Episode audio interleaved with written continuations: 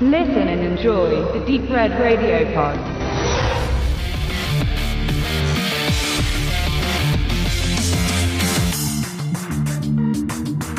Ja, hallo, liebe Hörer. Der Benedikt und ich haben uns heute zusammengefunden, um einen Film zu besprechen, bei dem ich am Anfang dachte, Mann oh Mann, sieht ganz schön nach Grindhouse aus, auch schon das Cover und dann geht er zwei Stunden, zwölf Minuten, ob das gut geht. Und zwar besprechen wir den Brawl in Cell Block 99. Und zwar ist dort in der Hauptrolle Vince Vaughn zu sehen und man kann, denke ich mal, sagen, auch wenn er natürlich bisher in, in, seinem filmischen Schaffen nicht nur Komödien zu stehen hat, dass es trotzdem für ihn eher ein ungewöhnlicher Part ist, denn er spielt dort jemanden, der, naja, so mehrere Hochs und Tiefs in dem Film erlebt. Und es geht erstmal mit einem ziemlich äh, privaten und beruflichen Tief los, weil er verliert ganz am Anfang seinen Job, nichts gut bezahltes, er ist, glaube ich, so Mechaniker, Autos etc., wird da ziemlich äh, kalt gefeuert, wie es wahrscheinlich auch in den USA so gang und gäbe ist. Und zur Feier des Tages kommt er nach Hause und sieht auch noch, wie seine Frau ihm da in direkter Weise anzeigt, dass sie ihm untreu gewesen ist. Deswegen lässt er dann erstmal ein bisschen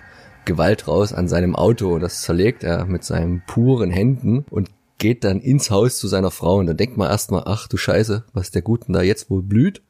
Aber er kommt wieder zur Ruhe, klärt das die Thematik des Fremdgehens so ganz ruhig und sagt, ja, hab meinen Job verloren, muss mir was Neues überlegen. Vielleicht versuche ich es jetzt doch wieder eher mit, äh, in Anführungszeichen, Schwarz- und Gangsterarbeit. Wir müssen aber für die Zukunft irgendwas planen und dann springt der Film so ein paar Monate, dreiviertel Jahr, ein Jahr irgendwas. Und er ist auf einmal schon ganz gut im Business mit dem, was er da macht, für wen auch immer er da was macht und haben sich ganz gut gemausert. Die Freundin ist auch schwanger und es läuft. Bis er in der Nacht ein ganz besonderes Ding drehen soll und leider im Gegensatz zu seinen normalen Geflogenheiten mit ihnen unbekannten anderen zwei Typen. Und natürlich geht die große Sause mächtig schief. Er wird hops genommen. Die anderen gehen immerhin drauf. Er kann noch so ein bisschen was von der Beute, glaube ich, verstecken oder das kommt weg. Und er landet im Knast für ganz paar Jahre. Wird er da auch ähm, eingebuchtet. Mehr als auch erwartet und von seinem Anwalt angekündigt. Und dann geht eigentlich erst der eigentliche Film los nämlich mit dem Hauptevent auf das zusteuern, was ja auch der Titel schon sagt. Also es geht um diesen Brawl in Cellblock 99. Aber er ist erstmal in einem ganz anderen Gefängnis. Und wie kommt es denn dazu, dass er jetzt da so in die Bredouille gerät, äh, sich da versetzen lassen zu müssen?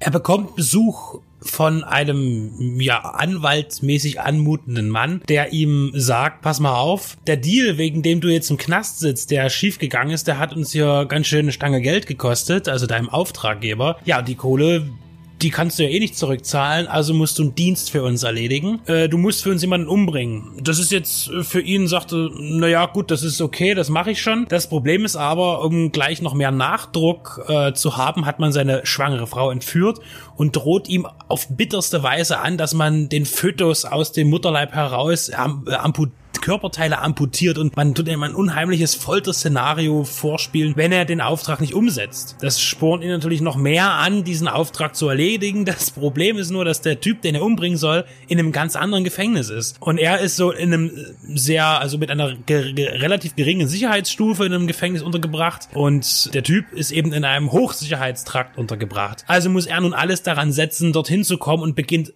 umgehend sofort damit die Wärter auf, Brust, auf das Brutalste zu vermöbeln, Arme zu brechen und ähnliches, um eben in dieses Gefängnis zu kommen, was ihm auch gelingt. Und dort äh, hat er aber wieder ein Problem, denn da trifft er nämlich vor allen Dingen auch erstmal auf seinen Auftraggeber eigentlich, wegen dem er eigentlich im Gefängnis gelandet ist und alles wird ein bisschen anders. Was ich an dem Film unheimlich mag, das ist, dass er eben äh, diese Stufen abläuft. Äh, eben am Anfang immer blockweise Geschichten erzählt, die dann, ja, aus denen sich dann wiederum was entwickelt, was man aber so gar nicht erwartet hätte. Wenn man sich jetzt nicht wirklich vorher mit dem Inhalt beschäftigt, dann ist das schon sehr überraschend, wie der Film funktioniert. Und vor allen Dingen finde ich den Film unheimlich äh, konsequent und vor allen Dingen auch, und das fand ich so, so, so wahnsinnig genial, logisch.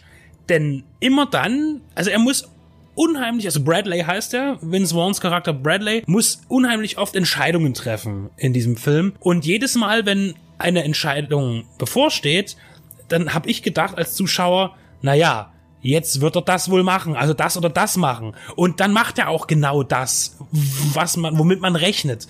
Und dann ist aber man aber trotzdem überrascht, dass er es macht, weil das, womit man als, als logische Konsequenz innerhalb des Films, woran man gedacht hat, denkt, das ist aber eigentlich zu krass jetzt. Und das macht er aber.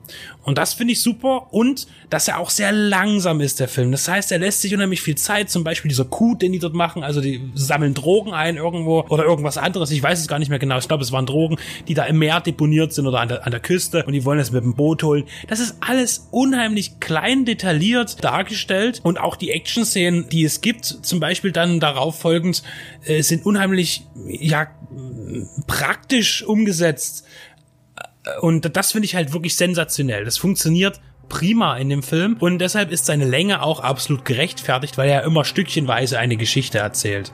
Das ist auch das Spannende an der Konzeption, weil wenn man jetzt nur rein Grindhouse erwartet, könnte man eventuell sogar ein wenig enttäuscht werden, weil der Film ist eigentlich so ein Hybrid, eine Mischung. Also der hat viele Grindhouse-Elemente, die sich aber eher zum Teil in der Musikauswahl, zum Teil in der Schauspielerwahl meiner Meinung nach widerspiegeln. Von der Inszenierung her ist der aber fast eher eine sehr realistische, wie, wie du schon sagst, und, und, und logische Studie dieses Charakters, dieser Situation und hat gar nicht so viel Abgehobenes wie manch anderer Film und vor allen Dingen manch andere Grindhouse-Produktion. Also das ist der ist eigentlich nur in der Gewalt over the top, aber auch nicht unrealistisch, ähm, weil er ja ein Ziel hat und deswegen ist das eine, eine sehr spannende Mischung, wo ich nicht weiß, ob die jedem gefällt. Was ich meine mit den Personen ist halt, wer da noch so mitspielt. Also nicht nur Vince Vaughn in dieser besonderen Rolle, die mich persönlich an seine Rolle in True Detectives erinnert hat, weil auch dort spielte er schon ein Gangster, allerdings damals noch mit Haaren, hier übrigens Glatze und tätowiert und ähm, weil das halt so ein bisschen das gleiche Milieu ist und aber auch schon von der Charakteranlage her relativ humorfrei beides, also wird nicht gelacht wie so in sonstigen Vince Vaughn Filmen, also mal der große Kontrast und aber der Nebencast zum Beispiel, der ist halt zum Teil ein bisschen over the top in der Rolle von, in der kleinen Rolle von Udo Kier zum Beispiel oder in einer kleinen, aber signifikant wichtigen Rolle äh, Don Johnson zu sehen, der halt als Gefängniswärter in diesem Hochsicherheitsknast auftritt wie so ein kleiner Monarch, so im Napoleon-Stil, wo ich auch immer die ganze Zeit dachte, Mensch, ist Don Johnson eigentlich wirklich schon in dem richtigen Alter dafür? Und dann habe ich nochmal geguckt, wie alt er wirklich ist und gesagt, oh ja, ist er. Mitte 60 mittlerweile leider auch schon. Und da macht sich so ein bisschen der, der Grindhouse-Faktor zu breit, aber, an, aber andererseits ist der Film meistens eigentlich schon eine Studie, die, wie du schon sagst, sehr langsam ist. Und ich habe auch das Gefühl gehabt, dass auch Vince Vaughn, der bewegt sich die ganze Zeit wie, wie in Zeitlupe. Alles ganz langsam. Außer, wenn er mal wieder jemanden den Kopf einschlägt, einen Arm bricht oder einen Faustkampf hat. Und das ist so das Spannende. Er war sowieso am Anfang seiner Karriere und vorher immer so ein bisschen mit Boxer, hat also grundsätzlich schon mal gewusst, was er macht, was ja nicht schlecht ist, musste also da gar nicht so viel neu lernen, hat aber sich ein bisschen was an Muskelmasse drauf geschafft für den Film, ohne aus sich jetzt äh, Sylvester Stallone vom Körper her zu machen. Ja? Also, der sieht jetzt am Ende trotzdem noch so aus wie du und ich, hat aber jetzt keine Wampe mehr, wie in manchen anderen seiner Filme so ein bisschen und bleibt halt alles irgendwie realistisch und manchmal so realistisch in der Gewaltdarstellung, äh, dass er sogar als Film, was ja heutzutage vielleicht gar nicht mehr so oft passiert, es nicht durch die FSK geschafft hat. Selbst äh, die FSK 18 ist dann also leider in der Fassung, wie wir sie gesehen haben, nicht ungeschnitten und an Gewalt ist ein bisschen was rausgeflogen. Gerechtfertigt? Du hast gemeint, du hast die Schnitte sogar bemerkt, was ja dann eigentlich kein gutes Zeichen ist. Ob es gerechtfertigt ist, das sei mal dahingestellt. Ähm, ich finde es nie gerechtfertigt. Klar, Gewalt ist Gewalt, aber in, in, in einem Film als Kunstform hier ist es, finde ich es immer albern, sowas zu kürzen. Ich denke, da, da misst man sowieso bei der FSK viel zu sehr mit zweierlei Maß. Da gibt es Filme, die sind ab 16, die sind jetzt vielleicht nicht brutaler als dieser hier, aber ich denke, ähm, das schwankt schon ganz schön an der, an der Einschätzung der, des, der, der Kommissionen, die da zusammensitzen. Äh, gesehen habe ich es in einer Szene, wo ich dachte, heu, was ist jetzt passiert? Äh, wo man das auch vom Tonschnitt her, man, man hört das ja auch meistens, dass da auf einmal irgendwie was anderes ist, der Anschluss fehlt. Das ist dann am Ende in dem Zellenblock 99 ist es dann, wo er einen ziemlich zermatscht. Ähm, es ist mir an einer Stelle aufgefallen.